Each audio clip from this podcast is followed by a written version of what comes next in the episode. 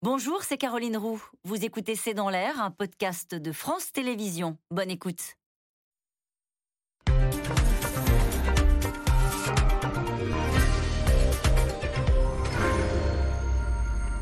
Bonsoir à toutes et à tous. C'est un double revers pour Vladimir Poutine.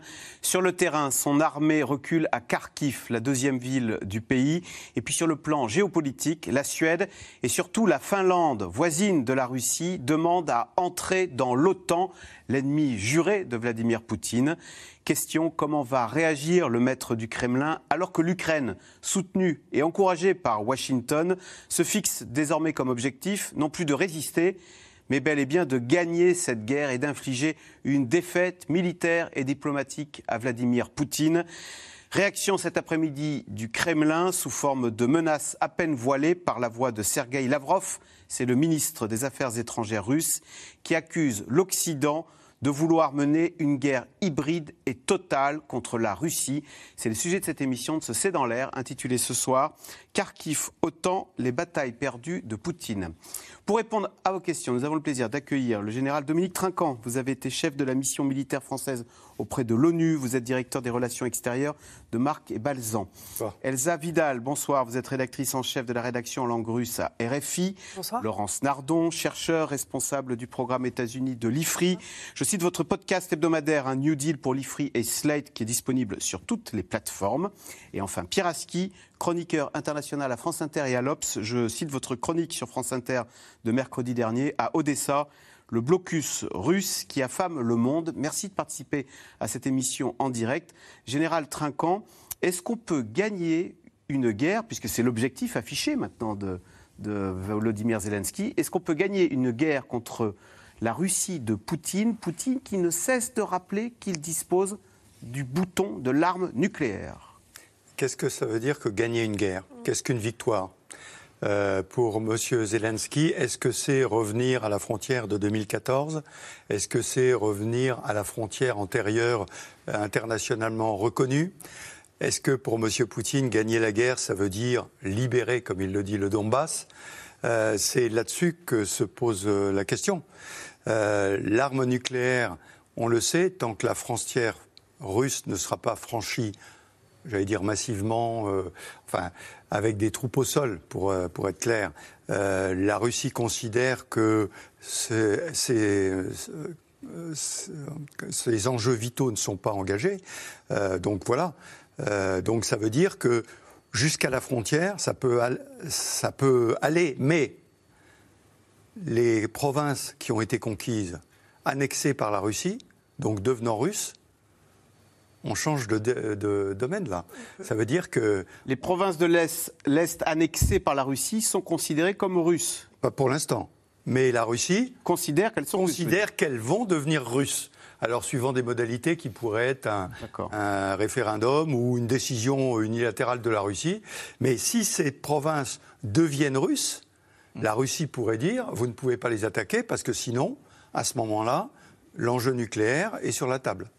Pierre Aski, face à euh, cette, double difficulté, à la fois sur Kharkiv, à la fois, on va en parler avec Laurence Nardon, sur le plan géopolitique avec la Suède et la Finlande qui veulent adhérer à l'OTAN, quand Sergei Lavrov dit cet après-midi, on est dans une guerre maintenant hybride et totale, ça veut dire quoi?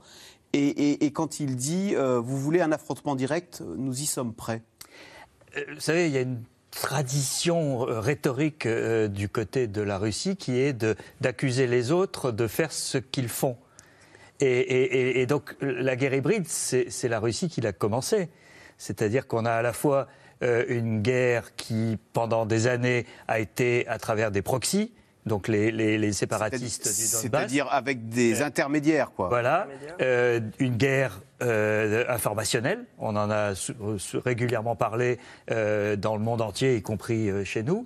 Et puis, euh, depuis le 24 février, une guerre d'invasion euh, euh, au sol. Donc cette guerre hybride, elle existe déjà et elle a été euh, lancée par, par la Russie. Donc euh, il y, a- il y a toujours cette inversion de, de- de l'argument.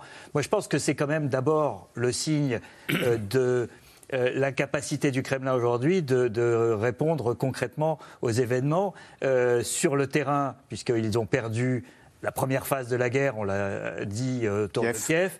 Et puis là, euh, l'offensive de, de l'Est qui est... euh, euh, alors ça dépend des, des- des endroits, mais enfin autour de Kharkiv, là, ils sont en net recul. et, et même leurs ambitions du Donbass ne sont pas totalement possibles aujourd'hui. Donc la- la- la- les décibels, d'une certaine manière, sont proportionnels aux difficultés sur le terrain. L'escalade, elle est dans les mots. Enfin, face à cette frustration, il y a des réactions verbales. Le problème, c'est qu'on ne sait pas euh, quel, quel est- quel- type d'escalade peut faire Poutine. Il a de la marge de manœuvre, évidemment, que ce soit dans le- le- l'ampleur du nombre d'hommes qu'il met sur le terrain, dans, le type d'armes qu'il peut utiliser, euh, ou euh, on a parlé de, mobilisation, etc. Euh, il, doit calculer quand même les conséquences pour la population russe, c'est-à-dire que si aujourd'hui il y a une mobilisation générale, la guerre devient un vrai sujet pour toute la population russe, alors qu'aujourd'hui elle reste un sujet lointain puisqu'il n'y a pas de, conscription euh, obligatoire pour, euh, pour être envoyé en Ukraine. Donc on est dans, dans, dans, dans, un flou un moment euh, où, effectivement la Russie euh, est très loin d'atteindre ses objectifs, mais on est dans l'incapacité de dire exactement par où elle va riposter. Cette défaite de Kharkiv, hein, puisque les Ukrainiens considèrent qu'ils ont libéré, ils ont repris Kharkiv, le ministre des- de la Défense ukrainienne parle d'un tournant stratégique hein, dans la guerre. Elsa Vidal, comment voyez-vous les choses? On est au 80e jour de guerre. hein. La guerre a été déclarée le 24 avril. Enfin, les hostilités ont commencé le 24 avril. 24 février. Et 24 février, pardon. Oui. Euh, et on, et on est au 80, de plus de deux mois et demi, quoi. Ouais. Bah, pour revenir juste sur la, la déclaration de- du ministre des Affaires étrangères euh, russe qui, qui, euh, accepte de relever le gant et qui euh, considère que donc l'Occident est dans une phase de provocation de la Russie, ça s'insère complètement dans la suite du discours du 9 mai de Vladimir Poutine, qui effectivement faisait peser le poids de l'hostilité, du démarrage des hostilités sur l'Occident.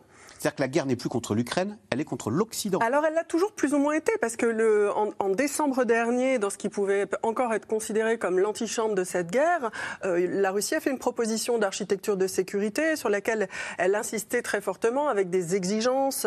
Et euh, c'est naturellement l'Occident derrière qui devait à son tour euh, donner des garanties de sécurité à la Russie en faisant céder d'autres États qui souhaitaient rejoindre et l'alliance militaire qu'est l'OTAN ou l'Union européenne. Bien sûr, euh, il n'a pas été donné suite à ces exigences et on a très bien entendu dans les discours de Vladimir Poutine qui ont précédé euh, l'invasion, le 21 février notamment, qu'il il faisait porter la faute sur un Occident global qui avait corrompu l'Ukraine. Mais dans ce qui est dit par euh, Sergei Lavrov sur cette guerre hybride, effectivement, il fait porter euh, l'accusation euh, sur l'Occident alors que c'est la Russie, il faudra le rappeler très régulièrement, qui, elle, dans ce conflit, a lancé les hostilités.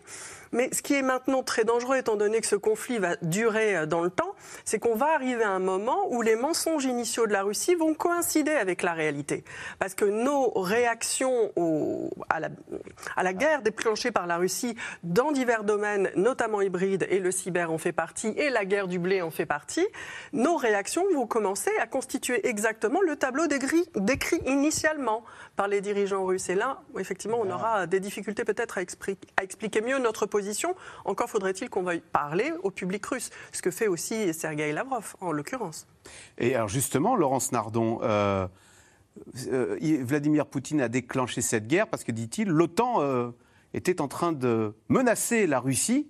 Eh ben, précisément, l'OTAN se renforce. Comment, comment, comment Vladimir Poutine reçoit-il cette information? La Finlande et la Suède, qui étaient neutres, veulent désormais basculer dans le camp de l'OTAN, adhérer à l'OTAN. Oui, alors ce qui est vraiment très intéressant sur cette question de l'OTAN, c'est cette double vision irréconciliable que nous avons en Occident et que euh, la Russie de Poutine euh, propage de son côté. C'est-à-dire que Poutine et, et ses, et ses, euh, conseillers prétendent que depuis les années 90, l'extension de l'OTAN est une action délibérément provocatrice et menaçante de l'Occident contre la Russie. Alors que nous, nous enfin, les, les faits euh, avérés sont que ces pays, les, pays de l'ancien bloc de l'Est qui ont adhéré à l'OTAN depuis, l'ont fait euh, de leur propre chef. Ils ont demandé à l'OTAN d'adhérer pour non pas attaquer la Russie, mais pour au contraire s'en protéger. Donc il y a vraiment une double vision. Et aujourd'hui, on peut dire que si la Suède et la Finlande veulent adhérer à l'OTAN, c'est pour elles aussi s'en protéger Alors, ce qui, ce qui est évidemment pas, pas, du tout perçu de la même manière par euh, Vladimir Poutine. Mais on pourrait dire, alors c'est une vision occidentale évidemment, mais qu'il il, il, recueille le, le, le, le, fruit de son attaque. C'est-à-dire qu'il sème le vent, récolte la tempête. Il a l'attaque de l'Ukraine. Donc c'est un très mauvais stratège. Il voulait affaiblir l'OTAN. Ouais il la renforce. Bah, c'est tout à fait, tout à fait à, mon sens, ce qui s'est produit. Mais en, en, en réalité, c'est aussi dû à la grande surprise stratégique que nous avons eue depuis le 24 février. Le 24 février, lorsque commence l'invasion de l'Ukraine par la Russie, tout le monde pensait, même dans les, dans les chancelleries occidentales, que euh, l'Ukraine en avait pour quelques jours, quelques semaines avant de, de, tomber. de tomber complètement. Et la surprise stratégique, c'est que l'Ukraine n'est pas tombée. Euh, jusqu'à aujourd'hui, avec la reprise de Kharkiv, enfin tout ce qu'on a vu. Et c'est parce que l'Ukraine n'est pas tombée qu'à partir du mois d'avril à peu près, les pays occidentaux, les États-Unis euh, et les autres, ont commencé à livrer des armes euh, euh, et que la Suède et la Finlande demandent à rentrer à l'OTAN. Parce que finalement, il y a une réponse qu'on peut faire, qui peut, euh, il, y a, il y a des choses que les Occidentaux peuvent faire pour créer la différence en Ukraine pour qu'elle puisse effectivement, éventuellement, obtenir une victoire à définir et après, ouais, bien sûr. Général Trinquant? Oui, le gros échec stratégique de, de Vladimir Poutine, c'est que il a ressuscité l'OTAN et maintenant il a non seulement ressuscité l'OTAN, mais il renforce l'OTAN, puisqu'il y a deux pays qui vont rejoindre. L'OTAN qui était en état de mort célébrade, Dixit Emmanuel Exactement. Macron. C'était en 2019, en novembre c'est- 2019. C'est pour, ça que j'utilise le terme de ressusciter. Voilà. Il était en mort cérébrale et effectivement, euh, Poutine l'a ressuscité. Euh, donc euh, je, je crois qu'effectivement, c'est une, une catastrophe absolue. Le deuxième point, euh, je souligne un peu, vous à juste titre, vous disiez les Occidentaux ne croyaient pas à la victoire initiale de l'Ukraine. Parce qu'aujourd'hui, tout le monde dit les Américains, les Anglais, tout ça. Je rappelle que euh, au moment de l'attaque russe, ça a été le sauf-qui-peut américain. On remballe l'ambassade, on remballe Ouais. les conseillers et on demande à Zelensky de quitter l'Ukraine. À quoi il répond euh, qu'il ne veut, il ne veut pas un taxi mais des munitions. Et donc ensuite seulement, tout le monde se met à réaliser, ben, finalement, il va peut-être gagner. Et on arrive au bout du chemin, ou presque, quand Lloyd Austin déclare Le que le but secrétaire d'État américain à la, défense, défense. à la défense. déclare le but, c'est d'affaiblir la Russie. Ce qui est quand même très largement au-delà de simplement aider l'Ukraine à se défendre. Donc euh, il y a eu un, un déplacement depuis deux mois et demi de la position des Occidentaux. Et, et, euh, si on va jusqu'au bout de ce chemin-là, euh, on peut penser que la défaite stratégique de Poutine est complète. Exactement, bah, une défaite avant la fin de l'année. C'est la prédiction hein, des autorités ukrainiennes. Alors on verra si elle se réalise. En tous les cas, les Ukrainiens sont en passe de remporter une victoire stratégique avec la possible libération de Kharkiv. C'est la deuxième ville de- d'Ukraine, on l'a dit. Kharkiv qui était pourtant l'un des objectifs majeurs de l'armée russe. Sujet de Constance Meyer et Erwan Ilion. Sur le bord de la route, un char russe à l'abandon. Une épave, symbole de la fin de l'occupation dans ce village à l'est de Kharkiv. Les troupes russes viennent de battre en retraite, laissant derrière elles des corps de civils, des maisons en ruine. Cet homme a fui les combats avec sa femme. Ils vivaient dans le métro de Kharkiv et retrouvent enfin leur maison. Nous sommes venus pour reconstruire notre maison. Nous avons besoin de vivre quelque part. Nous ne pouvons pas vivre dans le métro pour toujours. Le village est entièrement passé au crible par les démineurs ukrainiens. Les Russes avaient investi le gymnase et la maison de cet habitant. Les soldats russes vivaient ici, se cachaient probablement là pendant la nuit. C'est comme un bunker pour se cacher des bombardements. Ils ont aménagé des endroits pour dormir, une cuisine. Ils ont mangé ici. Du moins, ils ont essayé. Plus de 1000 villages ont été libérés de l'occupation selon les Ukrainiens. La Russie, qui avait décidé fin mars de concentrer son offensive sur l'Est et le Donbass, semble reculer. La défaite stratégique de la Russie est déjà évidente pour tous les habitants du monde, même pour ceux qui discutent encore avec elle. La Russie n'a simplement pas le courage de l'admettre, ils sont lâches. Déni du côté du Kremlin qui préfère renvoyer la responsabilité de la guerre à ses adversaires. L'Occident nous a déclaré une guerre hybride totale. Et il est difficile de prédire combien de temps cela va durer, mais il est clair que les conséquences seront ressenties par tous, sans exception. Nous avons tout fait pour éviter un affrontement direct, mais maintenant que le défi a été lancé, nous l'acceptons. Les sanctions ne nous sont pas étrangères. Elles ont presque toujours été présentes sous une forme ou une autre. Là où les soldats russes sont présents, les combats font rage, comme à Mariupol. Dans cette ville désormais fantôme, environ 1000 soldats constituent la dernière poche de résistance contre la Russie. Retranchés dans les ruines et le sous-sol de cette usine, des hommes amputés avec les moyens du bord, le visage creusé par la faim. Assiégés depuis des semaines, ils ne sont plus ravitaillés. En diffusant ces photos, ils veulent alerter, demandent à être évacués. Chaque jour pourrait être notre dernier. C'est peut-être nos derniers instants maintenant. Mais qui s'en soucie? Personne ne s'en soucie. Mon pays sait ce que nous faisons ici. Mais je ne suis pas sûr que notre gouvernement le sache.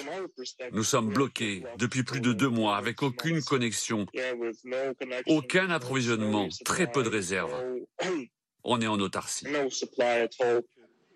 Face aux médias, leurs proches tentent de relayer leurs cris leur désespoir. Ce qui est en train de se passer là-bas n'est pas une guerre, c'est un massacre. C'est une violation de toutes les conventions. C'est le massacre de personnes qui sont encerclées.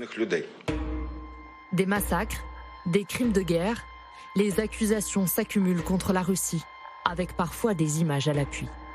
Comme ici, sur ces vidéos de surveillance.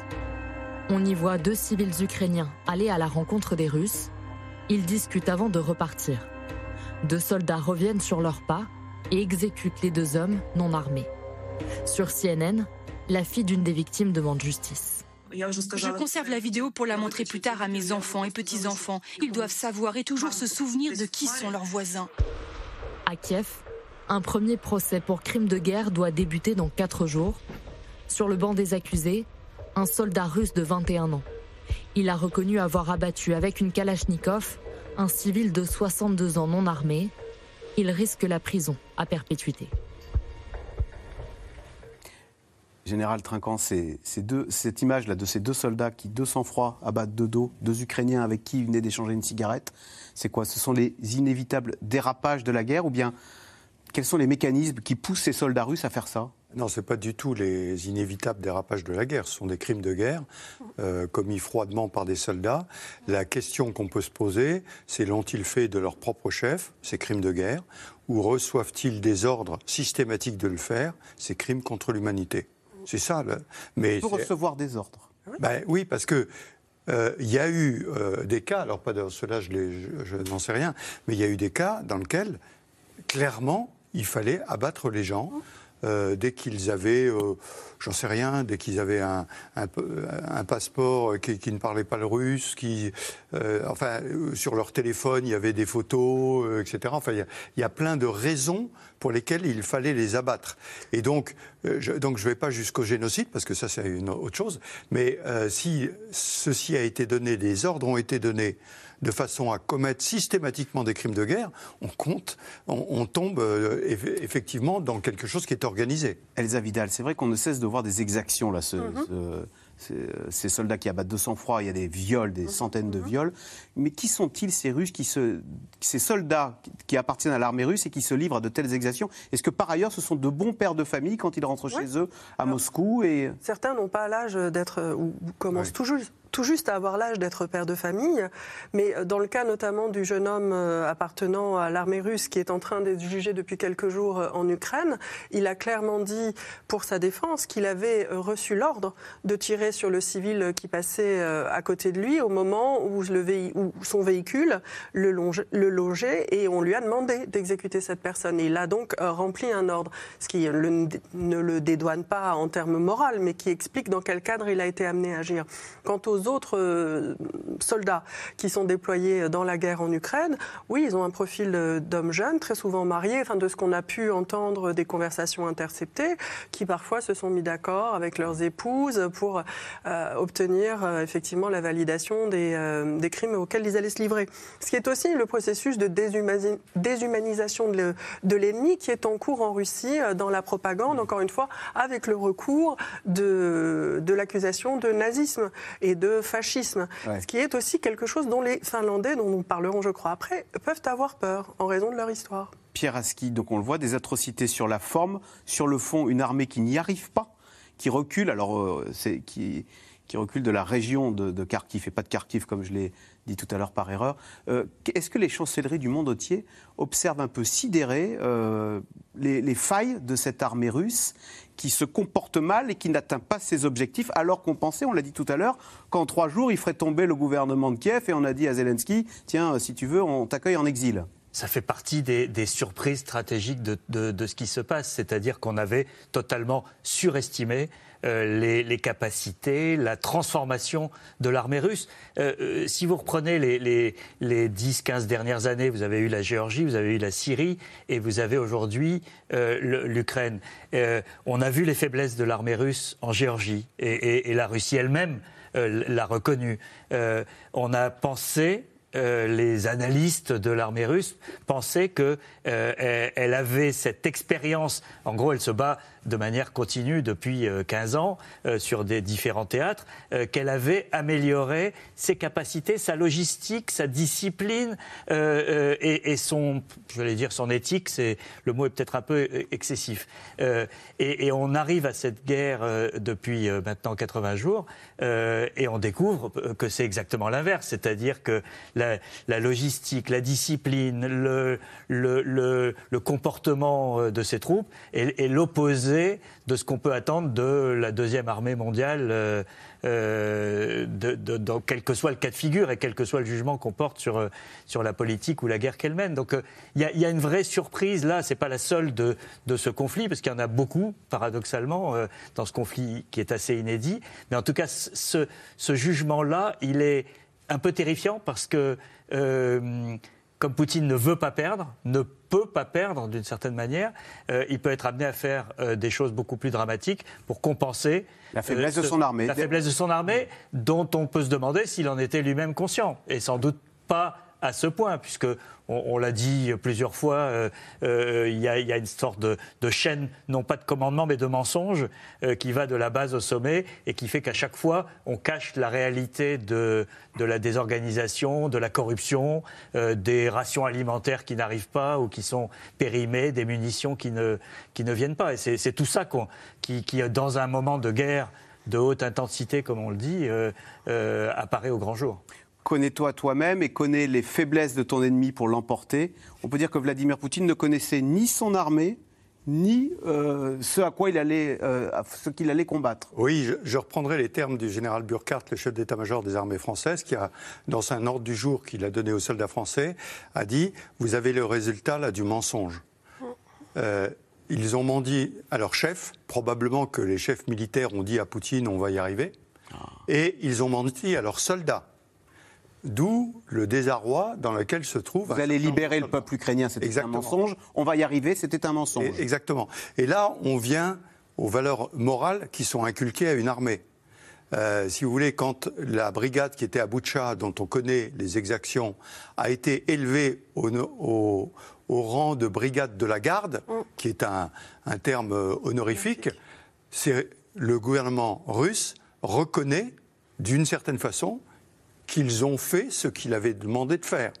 Donc les valeurs morales qui sont inculquées dans les armées, Dieu sait si dans les armées françaises, je peux vous dire que c'est en permanence. On doit, on travaille en permanence parce que, comme on le disait il y a 20 ou 30 ans, on nous disait vous êtes les gestionnaires de la violence. Militaires, vous êtes les gestionnaires de la violence. La guerre, c'est la violence. Il n'y a aucun doute. Alors les valeurs enseignées, il y a quoi? Eh ben, je, les, les valeurs éthiques c'est-à-dire, on ne tire jamais. Euh, enfin, il y a les règles, j'allais dire, euh, j'allais dire normales du droit de la guerre. On ne tire jamais sur un civil qui est désarmé. Ça, c'est une évidence. Mais en plus, on traite bien celui qui est prisonnier. une fois qu'il est blessé, là je pense aux images que nous voyons tout à l'heure de, euh, de d'Azovstal, euh, une fois que le soldat est amputé, etc., on organise l'évacuation de ces, pris- de, de ces, de ces blessés. Enfin, il y, a- il y a plein de règles qu'on inculque en permanence aux soldats, parce que le soldat, c'est un civil qui d'un seul coup découvre la violence et découvre qu'il peut être omnipuissant. Il a une arme, il est capable de tuer facilement. Et comme le disait le Gérald Lecointe, il avait une très belle expression, il disait, notre devoir, nous, c'est pas seulement de qu'on peut recevoir la mort, parce que le militaire peut être appelé à être tué, mais il peut donner la mort. Et ça, c'est bien plus, c'est bien plus fort. Et c'est vraiment des choses sur lesquelles on doit travailler beaucoup pour que les, les soldats, quels qu'ils soient, lorsqu'ils sont jetés dans cette violence qu'est la guerre, puissent appliquer des règles qui font qu'ils sont toujours des hommes avec des valeurs humaines.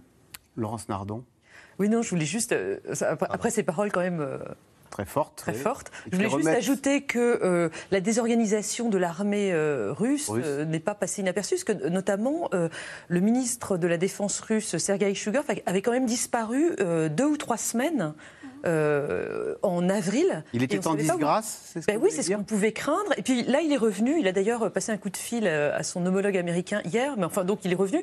Tout ça pour dire que tout ne passe pas inaperçu euh, au Kremlin. Elsa Vidal, comment le peuple russe euh, voit-il cette situation? Est-ce qu'il est en communion et en sympathie totale avec les difficultés dont il a plus ou moins conscience de sa grande armée?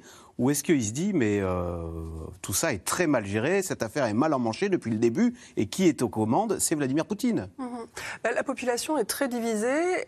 Il est difficile depuis le début de la guerre de suivre vraiment l'évolution, euh, je dirais semaine après semaine, euh, de l'opinion publique, puisque les conditions pour exprimer son opinion ont drastiquement changé en Russie maintenant qu'une nouvelle loi qui interdit de critiquer l'armée et de parler de guerre est entrée en vigueur. Fait que maintenant les sondages sont quand même à prendre avec euh, de, de très grandes pincettes, puisque on sait qu'à peu près 95% des gens qu'on cherche à interviewer refusent de répondre aux sondages, ce qui est Un assez- signe déjà oui, ce qui est un signe et ce qui est assez conforme aux pratiques qu'on connaissait aussi dans la population pendant la période soviétique. Alors ensuite, on sait que globalement, les populations qui sont hostiles à la guerre sont des, des urbains, des urbains plutôt de moins de 40 ans, mais là c'est à très grands traits hein, que je vous le dresse, et qui euh, s'informent plutôt euh, au moyen d'un téléphone portable, en utilisant des VPN et en VPN qui permettent de masquer. hein, L'origine, en fait, le, le- le lieu dans le monde à partir d'où euh, vous vous connectez et donc vous permet d'accéder à tout un tas de contenus tout en masquant vos traces.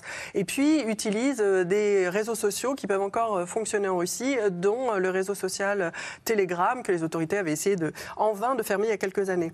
Maintenant, ce qu'on sait aussi, c'est que euh, la population est et depuis, euh, non pas le mois de février, mais depuis au moins dix ans, maintenue dans une humeur martiale, dans un esprit de reconquête, euh, qui est quand même euh, un esprit aussi de réécriture de l'histoire des 70 dernières années, dans lequel la Russie aurait un rôle bien plus éminent que l'Occident refuse de lui reconnaître. Donc il y a quand même une sensibilité, un sentiment de, déclassement injuste. Il n'empêche qu'on trouve des gens qui soutiennent Vladimir Poutine sans soutenir la guerre, mais qui, euh, pour autant, disent en ce moment, je ne peux pas euh, critiquer mon gouvernement, puisque nous sommes critiqués de toutes parts, on prend des sanctions contre nous, on nous déteste, on interdit la culture russe, et puis il y a des gens aussi qui refusent le réel, tout simplement. Il y a beaucoup de familles russes qui sont divisées, avec des Russes qui vivent à l'étranger et qui appellent leurs proches et qui peuvent euh, essayer de parler de la situation, et à qui on répond, tu mens tu mens, ça ne peut pas être comme ça. Mais il faut aussi se rendre compte que si vous commencez à admettre, si vous êtes un russe moyen qui vit plutôt en accord avec son gouvernement, c'est-à-dire qu'a globalement euh, profité d'une certaine aisance économique depuis 20 ans contre un silence politique, et si maintenant vous réalisez que effectivement on vous a menti, vous êtes en droit de vous dire qu'on vous a menti depuis tout ce temps et que peut-être vous vivez dans une fiction. C'est très rare les gens qui arrivent à remettre en cause la réalité dans laquelle ils fonctionnent, parce que c'est quand même l'air dans lequel on respire. C'est-à-dire c'est quand même, ça demande un effort, ça demande de s'abstraire de la majorité, ça demande aussi de ne pas avoir peur d'être mis au banc. Les gens qui manifestent aujourd'hui en Russie, bien sûr, ils sont menacés Mmh, par euh, l'appareil d'État, mais ils, ils, sont aussi désignés à la vindicte populaire. Il y a des gens qui se retrouvent avec des lettres Z sur leur porte, avec du sang jeté sur eux. Donc euh, voilà, c'est quand même très dur de sortir du collectif. Pierre Aski, il n'empêche maintenant face à ces euh, difficultés de l'armée russe, on voit bien que euh, Volodymyr Zelensky, le président ukrainien, son objectif c'est la victoire. Et du coup, il commence à tacler euh, Emmanuel Macron, qui est suspecté d'être un peu trop conciliant avec Vladimir Poutine. Je cite, il, était interrogé sur une télévision italienne, euh, Volodymyr Zelensky, et il a dit il ne faut pas chercher une porte de sortie pour la Russie, et Macron le fait en vain. Quelles sont les relations entre Volodymyr Zelensky et Emmanuel Macron? Alors, ils se sont beaucoup parlé, et, et, l'Élysée fait valoir, à juste titre, que chaque entretien euh, d'Emmanuel Macron avec Vladimir Poutine a été précédé d'un entretien avec euh, Zelensky. Donc, L'Élysée dit on n'a rien fait euh, ni, ni pris d'initiative qui n'ait été validé d'une certaine manière avec Zelensky. Mais je pense que là on est dans, dans un moment un peu particulier, c'est que Zelensky, on l'a dit, voit la victoire possible et donc il a j'allais dire, l'ubris de, la victoire, c'est-à-dire ce, ce, la, griserie des succès euh, inespérés que, remporte son armée.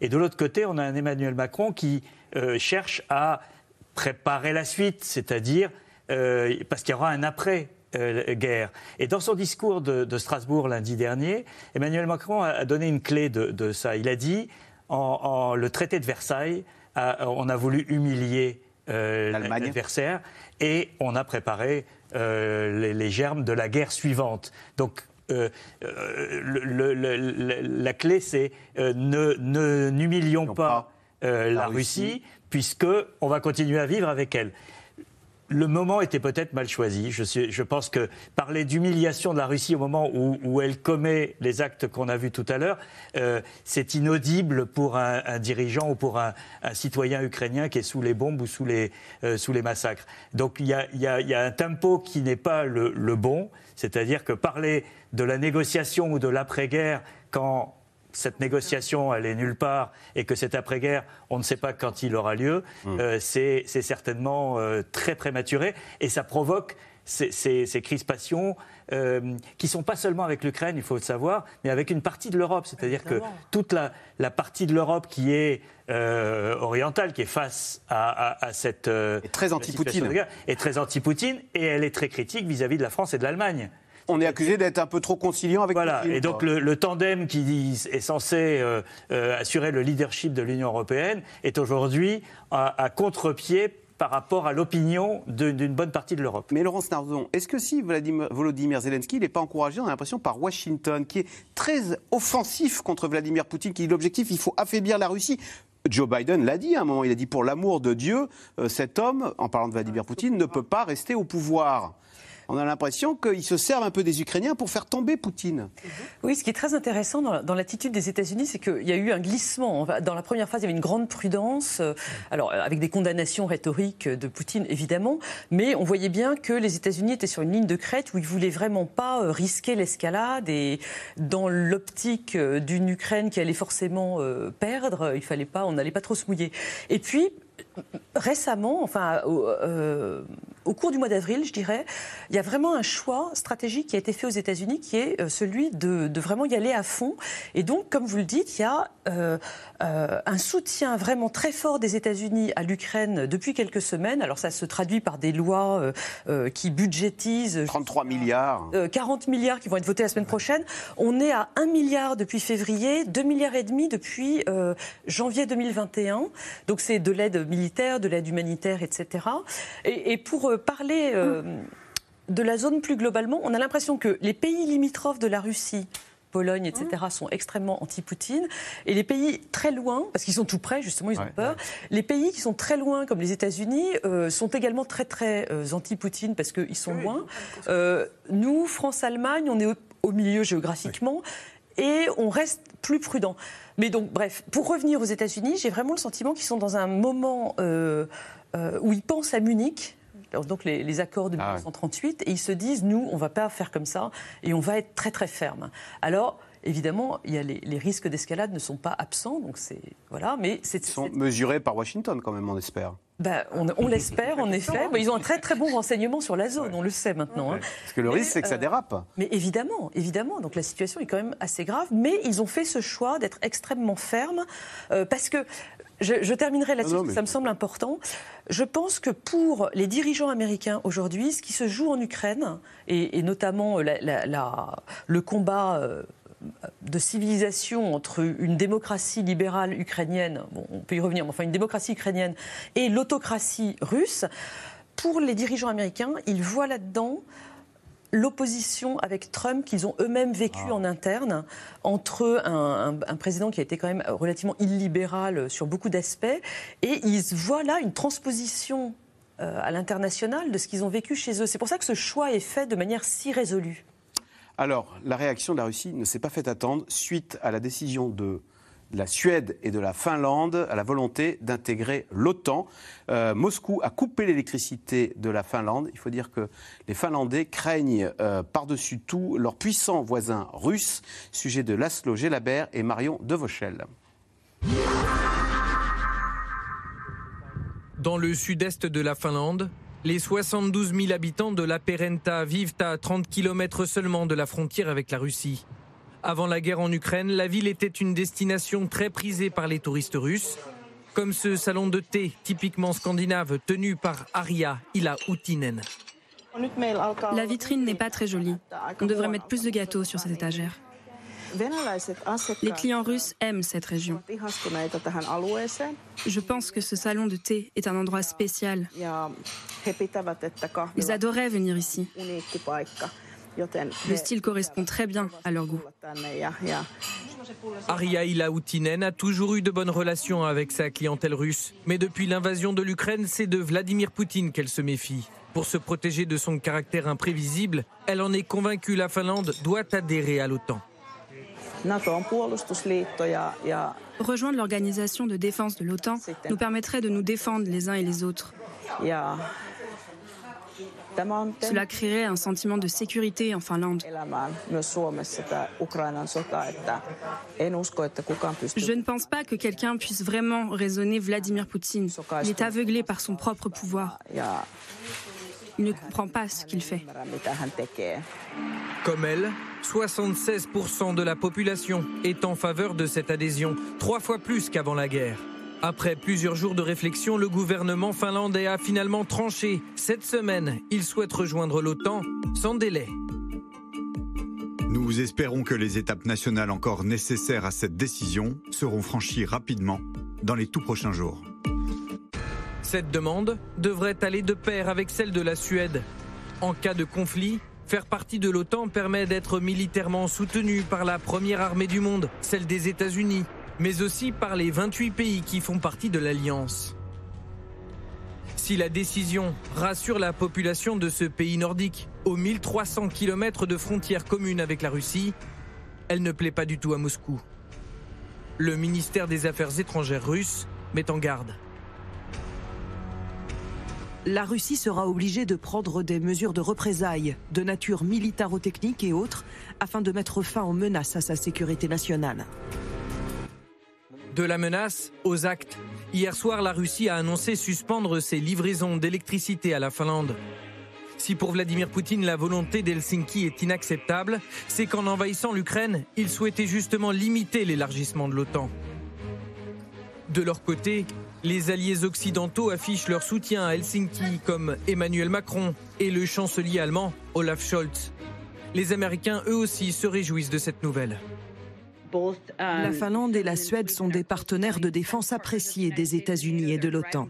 Ce sont des démocraties florissantes qui ont travaillé en étroite collaboration avec l'OTAN pendant des années. Il n'y a aucune intention agressive de la part de l'OTAN, des États-Unis, de la Finlande ou de la Suède. Encore une fois, c'est le président Poutine qui a causé cela. Regardez-vous dans le miroir. Et je pense que c'est aussi la raison pour laquelle il y a un tel soutien public à l'adhésion de l'OTAN dans ces pays. Sauf qu'un des membres de l'Alliance Atlantique ne partage pas cet enthousiasme. Et pas des moindres, la Turquie, opposée à cette adhésion. Hier, Recep Tayyip Erdogan a fait savoir son hostilité. Nous suivons actuellement les développements concernant la Suède et la Finlande. Mais nous n'avons pas un avis positif à ce sujet. Cet après-midi, coup de téléphone entre Vladimir Poutine et son homologue finlandais.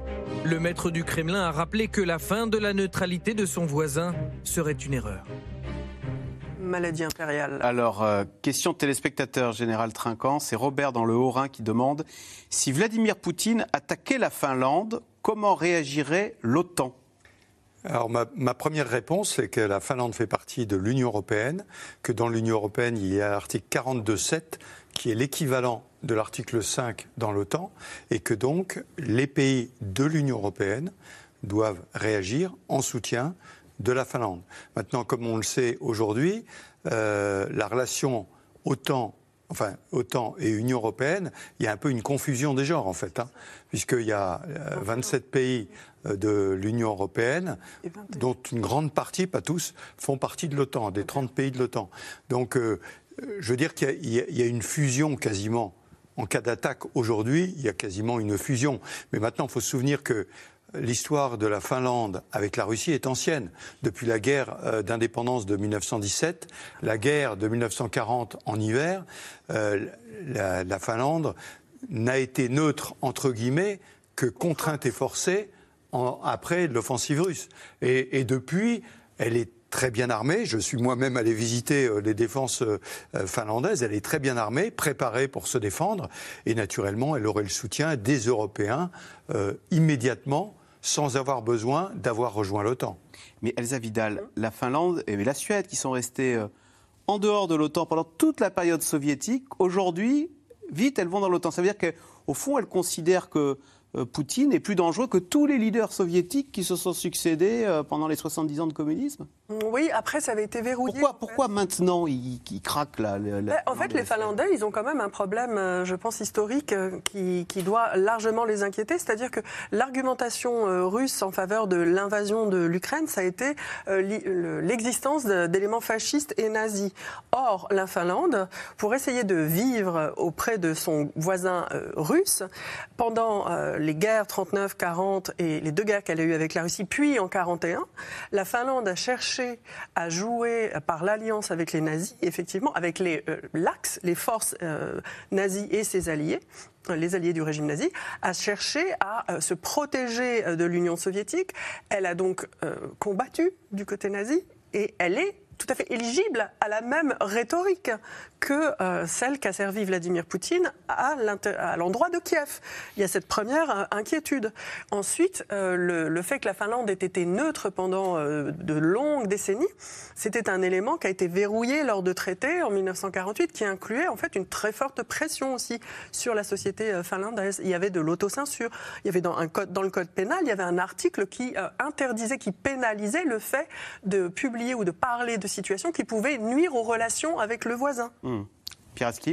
le, cas de la Suède est encore plus spectaculaire parce que la Suède est neutre depuis près de deux siècles.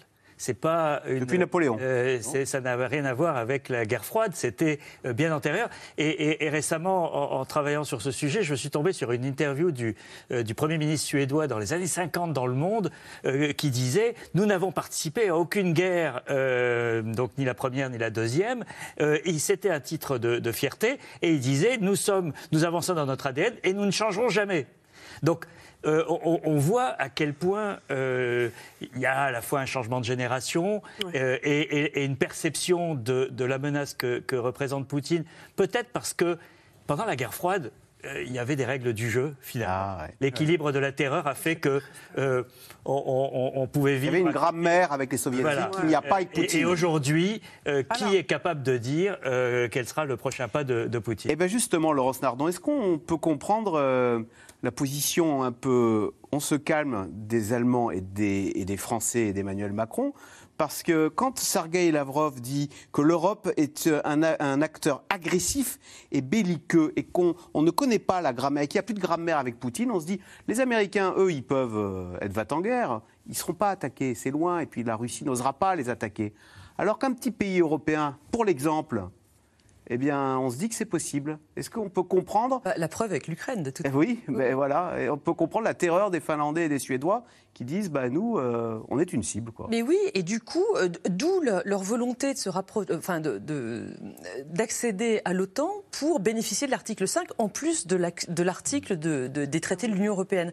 J'ajoute une autre chose sur, le, sur leur neutralité, c'est qu'en réalité, la, la, Finlande et la Suède conduisent des exercices militaires coordonnés avec les pays de l'OTAN depuis, depuis de, nombreuses années dans la mer Baltique, qui pour Donc, techniquement, ils sont déjà dans l'OTAN, ce que vous bah, un peu. Enfin, oui, concrètement, concrètement ils, font déjà beaucoup de choses ensemble du point de vue militaire. Ils, suivent les sous-marins euh, soviétiques, ils surveillent les câbles de télécommunications sous-marins.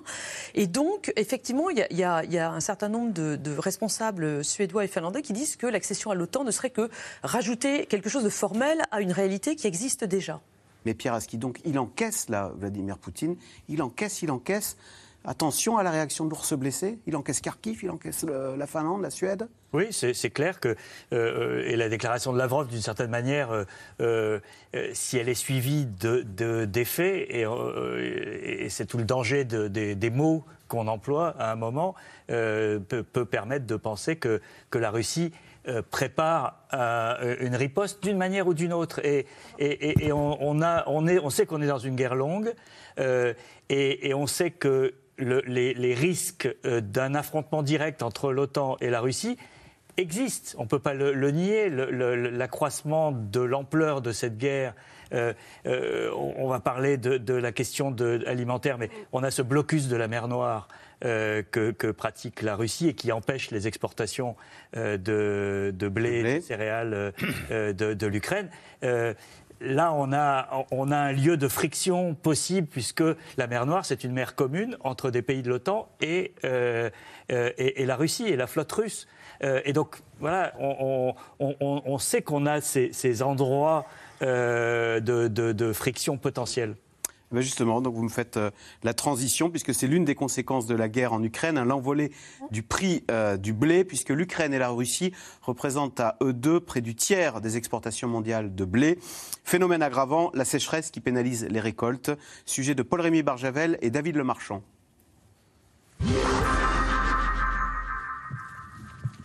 Il est 9h du matin et déjà un soleil de plomb sur l'exploitation de Sébastien Méry. Là, on est, euh, on est sur un endroit caractéristique où euh, même avec la fraîcheur de la nuit, le blé ne, ne, s'est pas remis de la, de la chaleur de la journée. La chaleur, conjuguée au manque d'eau, tombe mal, car c'est la période de l'épiaison, le moment où l'épi de blé se forme phase clé où le potentiel de la récolte se met en place. Sous l'effet de la sécheresse, on voit que ces brins-là sont voués à mourir et à ne pas donner d'épis et à diminuer le tonnage de céréales récoltées sur cette parcelle. Sébastien Méry devrait perdre entre 20 et 40% de sa récolte cet été. Une baisse de rendement qui concerne beaucoup d'agriculteurs dans la Beauce, surnommé le grenier à blé français. Et cette situation l'inquiète les exploitants sont, concernés, mais en fait c'est aussi un, sujet général et un sujet, de, je dirais, de, euh, ce qui met en évidence un peu la fonction nourricière de l'agriculture. Et ce manque de céréales, c'est des, tonnages qui vont manquer sur le marché pour alimenter euh, la fabrication d'aliments ou pour alimenter euh, les fourrages pour les animaux.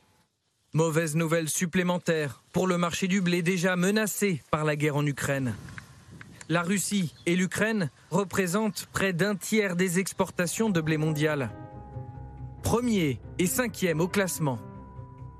Et depuis l'invasion russe, le prix du blé a déjà quasiment doublé. À la coopérative de Pithiviers, la conjugaison des facteurs météorologiques et géopolitiques préoccupe. Euh, beaucoup de marchés euh, pensaient pouvoir réalimenter leur marché domestique à partir de la France, de l'Allemagne, de la Pologne, de la Lituanie. Et si la sécheresse perdure sur cette zone de production, il y aura moins de disponibles à l'export et donc moins de quantité disponibles pour les pays tels que euh, l'Égypte, l'Afrique du Nord ou d'autres. Les yeux ici sont rivés sur des courbes et des chiffres, car moins de blé sur le marché signifie inflation. Alors l'augmentation du prix du blé profitera-t-elle aux agriculteurs? Peu d'agriculteurs vendent au plus élevé, je ne dis pas qu'il n'y en, en, a pas, mais c'est très faible en pourcentage. Certains, par exemple, sur la récolte 2022, se sont positionnés depuis le mois de novembre. Euh, ce qui pouvait paraître un bon prix au mois de novembre, bah, l'est beaucoup moins aujourd'hui. Bon, c'est fait, ils sont positionnés, euh, maintenant, bah, il, faut, il, faut, il faut assumer. Tous les producteurs de blé ne bénéficient pas de l'inflation donc, d'autant que les coûts de production ont augmenté. Là encore, la conséquence de la guerre en Ukraine. Hausse du prix des carburants, mais aussi des engrais. L'un des plus utilisés en France a augmenté de 300% en un an. Cédric Benoît s'est donc décidé à produire plus de tournesol. Le tournesol est quand même moins gourmand en intrants, notamment azoté, que d'autres cultures euh, en général, euh, quel que, ce soit le colza, le maïs, blé, euh, etc. Voilà. Donc en fait, en termes de, de coût d'investissement, de fonds de roulement, de besoin de trésorerie sur un, pour un exploitant, tournesol est plutôt une plante intéressante d'un point de vue économique en termes de, de charges. Elle nécessite moins de charges que les autres cultures. Il est passé de 12 à 27 hectares de tournesol cette année sur son exploitation. Une décision prise au moment de l'invasion russe en Ukraine. Euh, c'est une plante qui est très bien adaptée agronomiquement sur, euh, sur ma typologie de terre. Et puis euh, bah, économiquement, on a des prix qui ont doublé, donc c'est une opportunité d'un point de vue économique pour nous. Mais plus de tournesol dans les champs français, c'est aussi moins de blé à l'avenir, alors que le risque de pénurie semble s'accroître jour après jour. Cet après-midi, l'Inde, deuxième producteur mondial, annonce restreindre son exportation de blé à cause de la sécheresse.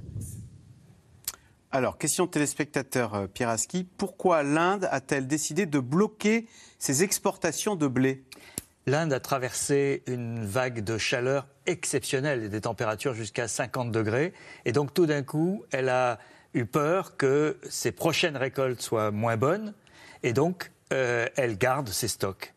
Euh, et, c'est euh, un virage assez radical parce qu'il y a seulement quelques jours, le Premier ministre indien Narendra Modi avait promis à Joe Biden euh, que l'Inde ne toucherait pas à, sa position sur le marché international et donc serait un, facteur d'apaisement peut-être de, des tensions. Et, et, là, tout d'un coup, on a un pays majeur qui, de nouveau, se ferme. Donc on a des clignotants euh, sur la carte mondiale de. Il, vendait, il va manquer à qui ce blé indien? Il allait, il allait nourrir quel...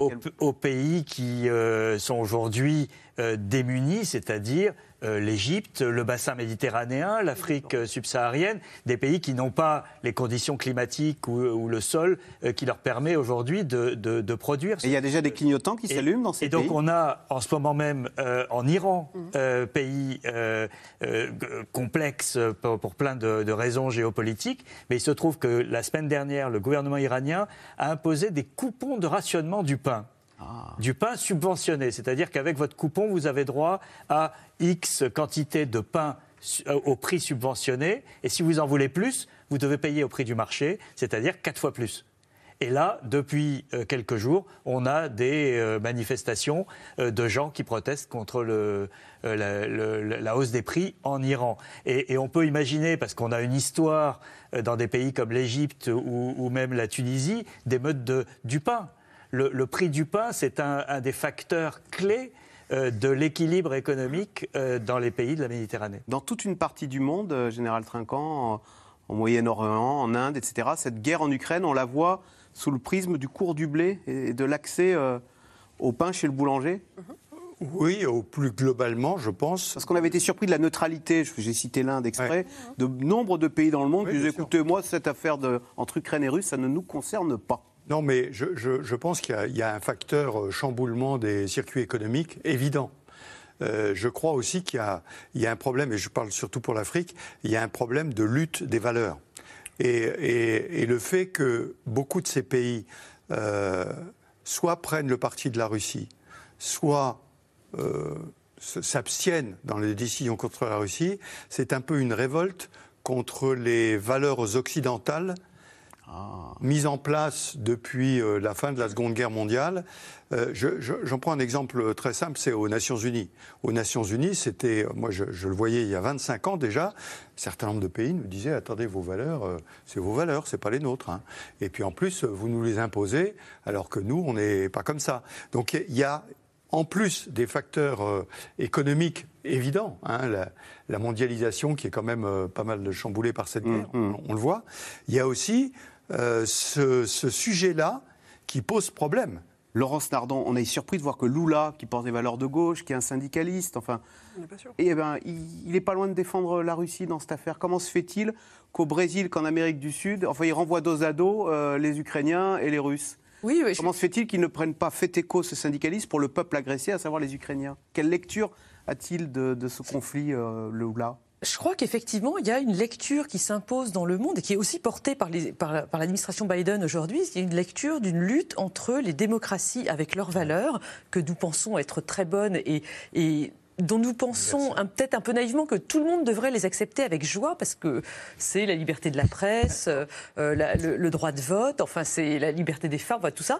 Et puis de l'autre côté, des gens qui pensent que euh, leur imposer ces valeurs sont finalement une marque d'arrogance de la part euh, d'anciennes puissances colo- colonisatrices. De, Donc il y a de l'anti-américanisme chez Lula qui lui fait dire euh, les Russes sont les Ah oui, très certainement, très Hein certainement. Mais je voudrais ajouter que euh, sur, le, sur le prix du pain, euh, ça, ça joue de deux manières. Parce que d'une part, il va y avoir très certainement, euh, Pierre Aski l'a dit, des, des émeutes de la faim.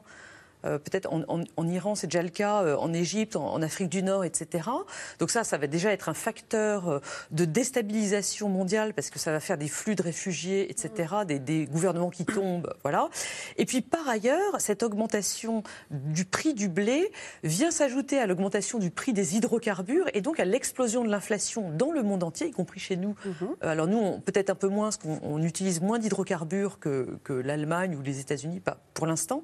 Euh, mais bref, c'est là aussi un énorme facteur de déstabilisation. Donc euh, tout ne va pas s'arranger. C'est ça la Oui. guerre hybride C'est ça la guerre hybride. que la Russie Ah oui. livre au monde. Les armes et le blé. Les armes, le blé, le pétrole, mais Les valeurs. les valeurs, les, valeurs bien sûr aussi. Mais je pense qu'il y a beaucoup de mensonges et dans le- la posture encore une fois et dans les déclarations d'Emmanuel Macron, j'ai souvent dit qu'il était hyper important de garder la porte ouverte pour les négociations, etc. Mais je pense que les mots d'Emmanuel Macron quand même sur le fait de ne pas chercher à humilier la Russie, Ouais. c'est une erreur stratégique parce que c'est reprendre des éléments de langage par lequel le gouvernement russe aujourd'hui décrit la situation et ce n'est pas euh, vrai C'est exploité en Russie. Bah, C'est exploité, mais euh, c'est étonnant de voir la France vouloir euh, reprendre ces éléments et cette approche-là. Chercher une voie de sortie euh, diplomatique, c'est une chose. Décrire le monde et la situation du même point de vue que le Kremlin, c'est étrange.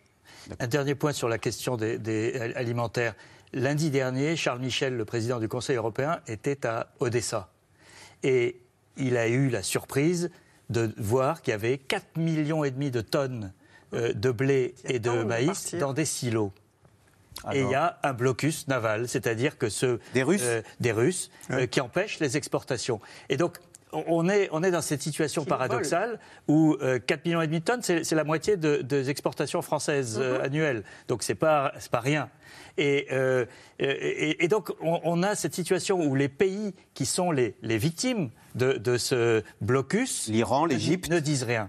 Euh, On pourrait aller voir Poutine et, et parce que c'est pas les Occidentaux qui vont forcer la main à, à Vladimir Poutine, mais si le président égyptien, le président euh, tunisien, le président iranien, euh, allié de la Russie en Syrie, euh, etc., euh, faisaient pression, on aurait une situation un petit peu différente. Et là, Poutine on a serait- vu, serait embarrassé. Là, on a vu cette semaine Emmanuel Macron prendre son téléphone. Il a appelé, je crois, six ou sept chefs d'État, dont Macky Sall, qui est président euh, tournant de, euh, de l'Union africaine euh, cette année, des- le président sud-africain, le président égyptien, etc pour faire, pour les pousser à, à intervenir parce que c'est eux qui sont les premières victimes Ah de, de cette situation, mais ils, euh, ils restent dans une réserve pour toutes les raisons qu'on a dit tout Parce à l'heure. que Donc des a- émeutes de la faim, ça peut les faire tomber. hein. oui, mais, mais, mais on a ces 4 millions et demi de tonnes qui sont dans des silos. Sont par Poutine. Et qui ne peuvent pas sortir parce que c'est, c'est- il n'y a pas d'autre voie et toutes la- la- la- les exportations ukrainiennes se faisaient par la voie navale. Il y en a qui sortent, elles vont en Syrie, dans des bateaux russes. Oui, et, et volées à l'Ukraine C'est d'ailleurs. bien la preuve que Oui, on peut Volées à l'Ukraine, oui. C'est bien la preuve qu'il y a du grain et qu'on peut le- le- Tout à fait. Allez, tout de suite, on revient à vos questions. La France pourrait-elle, comme l'Inde, bloquer ses exportations de blé? On a vu qu'il y avait une sécheresse. La France, quatrième, on l'a vu dans le reportage, quatrième exportateur mondial de blé. Euh, Elle s'est engagée à pas le faire. Euh, il y a une, euh, la, la France a pris l'initiative au niveau européen d'un projet qui s'appelle, un programme qui s'appelle Farm, Ouais, ouais. qui est un, un- euh, une manière, en tout cas, de- de, euh, d'essayer de, stabiliser le marché mondial, d'éviter la spéculation et d'éviter le stockage, justement, d'éviter que euh, des pays qui ont les capacités de, de calmer le jeu en exportant euh, se disent, bah, comme l'Inde aujourd'hui, bah, peut-être que les lendemains vont être difficiles, donc je garde ce que j'ai. La, la France, en tout cas, s'est engagée à ne pas le faire. Au passage, on ne cesse de parler des faiblesses de la France. Être euh, un grand exportateur de blé euh, et autosuffisant, c'est un, un actif, on s'en rend compte, un atout. Pourquoi l'armée russe essuie-t-elle une nouvelle défaite, cette fois autour de Kharkiv? Général Trinquant. Oui, alors en fait, euh, elle, euh, elle, elle a subi deux défaites dans la semaine qui vient de s'écouler. L'une au nord de Kharkiv, où en fait c'est une contre-attaque bien menée par l'Ukraine, qui tape sur les lignes logistiques entre Belgorod et Izium. Izium étant la pointe vers laquelle les Russes pensaient euh, commencer l'encerclement de l'armée ukrainienne. Et donc, euh, j'allais dire en tactique, euh, taper sur les lignes logistiques, c'est plutôt malin. Ça évite de taper sur le gros des blindés, de l'artillerie, etc. Mais en fait, vous coupez tout l'approvisionnement en carburant, en munitions, etc. Donc ça, c'est une réussite. Et c'est sur cette réussite que le président Zelensky dit nous allons gagner parce qu'on commence et on est à même pas 30 km de la frontière russe. hein. C'est très proche de la frontière russe. La L'armée russe est à deux doigts d'être repoussée chez elle. quoi. Exactement, dans ce coin-là, tout à fait. La deuxième victoire euh, qui date d'il y a 48 heures, c'est qu'il y a une rivière qui s'appelle le Donetsk, qui est assez longue et qui fait 80 mètres de large, donc euh, qui est confortable, euh, que les Russes ont essayé de franchir. Et en fait, une très bonne manœuvre tactique des Ukrainiens qui ont repéré sur quel endroit les Russes allaient pouvoir franchir et qui ont attendu et qui les ont attaqués au moment du franchissement. Et là, une nouvelle fois, grande surprise, un franchissement, enfin j'en ai pratiqué quelques-uns, pas, pas sous le feu, mais pratiqué, vous mettez en place les appuis euh, anti-aériens, vous mettez en place la reconnaissance, vous mettez en place l'artillerie, etc. Là, rien n'est en place. Et tenez-vous bien, l'aviation ukrainienne est intervenue et a détruit les chars et les pontons mis en place par, euh, par les Russes et les chars qui allaient franchir. Vous parlez en fait d'un d'un amateurisme presque de l'armée russe qui euh, ne, ne sécurise pas le ciel euh, au-dessus d'un franchissement Sur ce cas précis, totalement. Or, tant que les Russes n'auront pas franchi le Donetsk, eh ben, ils ne pourront pas continuer leur progression. Donc il y a deux, deux échecs tactiques.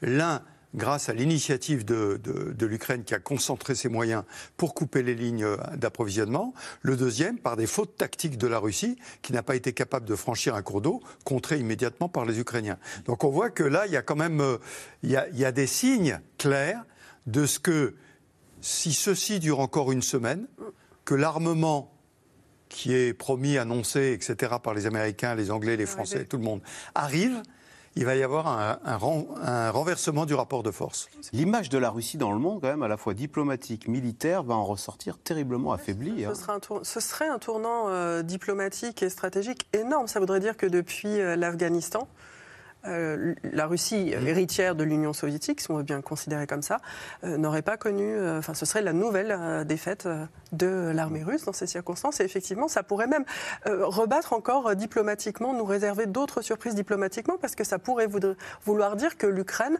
sans avoir rejoint l'UE, sans avoir rejoint l'OTAN, mais avec une aide significative de ses partenaires, aurait réussi à euh, se préserver sa souveraineté territoriale, voire même la regagner. Et effectivement, ça pourrait aussi ouvrir des perspectives pour le continent européen qui soit autre chose que l'élargissement de l'OTAN. Ah oui, si l'Ukraine y arrive, d'autres pays peuvent y arriver, donc, Mmh. euh, sans, sans être dans l'OTAN. C'est ce, que vous- Absolument. ce que vous dites. Mhm. À quelle date, au mieux, la- alors justement, la Finlande pourrait-elle adhérer à l'OTAN et donc être protégée? C'est long le processus d'adhésion à l'OTAN euh Bah, normalement, c'est assez long. Il faut remplir des conditions euh, en termes d'interopérabilité. Mais là, justement, avec la Suède et la Finlande, beaucoup du- de ce travail est fait. Et euh, je lisais dans le New York Times, donc c'est des sources ouvertes, qu'il y a eu pas mal de conversations ces derniers jours, ces dernières semaines, pour voir comment ça pouvait se faire. Et on parle d'une adhésion en termes de mois. Donc c'est très rapide. Le fait que Erdogan euh, soit contre et qu'il faut l'unanimité pour intégrer l'OTAN, c'est un, Bah, un- un alors, obstacle? Erdogan, il, joue, euh, il, il joue des. des, euh, en termes de, enfin, ce qu'il veut négocier, c'est que Ah. la Suède euh, expulse des militants euh, kurdes qui sont chez eux. Et donc, c'est simplement ça. Donc, euh, est-ce que la Suède va obéir? Est-ce qu'on va, est-ce qu'on va trouver C'est pas un une opposition de principe, c'est y négocier Ah quelque non, chose. non, quoi. Er- Erdogan, hein. c'est un président transactionnel, c'est-à-dire Exactement. c'est un négociateur. Je te donne ça, je te donne ça. Voilà. Voilà. Et, et il a deux objectifs dans cette affaire. Il y a effectivement le PKK, les, les. Kurdes. euh, et, et puis, il y a euh, euh, les, les, les- Vous savez, il est en conflit avec les États-Unis euh, depuis qu'il a acheté du matériel russe, donc euh, euh, les S-400. Euh, et, et, euh, et il a été barré du programme des F-35, qui sont les, les- le dernier.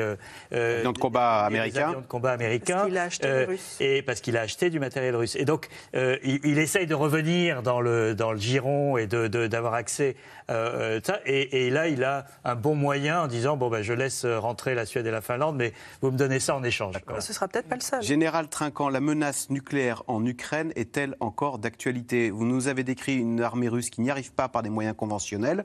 On sait que les Russes, dans leur euh, tactique, ils ont aussi des petites bombes nucléaires, si tant qu'on puisse utiliser ce terme. Est-ce qu'ils pourraient les utiliser pour la gagner, cette guerre, sur le terrain en Ukraine? Alors je, dis toujours, le nucléaire reste le nucléaire, qu'il soit tactique ou stratégique. L'emploi du nucléaire, ça ne se fait pas euh, comme ça en jetant des dés.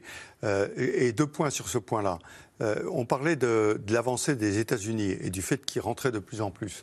Et les États-Unis, même s'ils parlent parfois de l'inconnu de la tête de M. Poutine, mettent toujours dans la même phrase, mais techniquement, nous n'avons aucun indice qui nous permet de dire que l'armement nucléaire est prêt. Donc je pense qu'ils savent que pour l'instant, ça n'est pas le cas.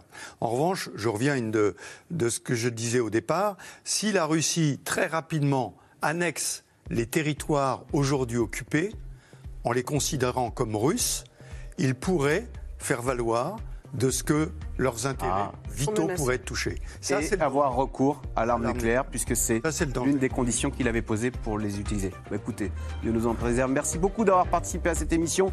C'était passionnant. Vous restez sur France 5, bien sûr, puisqu'à suivre, c'est l'hebdo avec Ali Badou. Bonsoir Ali. Salut, Alors, qu'est-il au programme de C'est l'hebdo ce soir On va vous dire qui sera le ou la prochaine Premier ministre de la France avec Jean-Michel Apathy et le journaliste de BFM TV Benjamin Duhamel. Et puis un invité exceptionnel, et pour le coup c'est très sérieux, c'est le président du conseil scientifique. Il euh, accompagnera nos questions et nos doutes.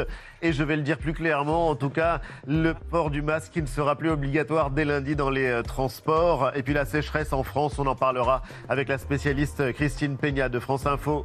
Salut Axel. En tous les cas, merci à suivre. On reste tous sur France 5 pour avoir le nom du futur Premier ministre. Merci, c'est tout de suite. C'est France 5, c'est l'hebdo, c'est Ali Badou.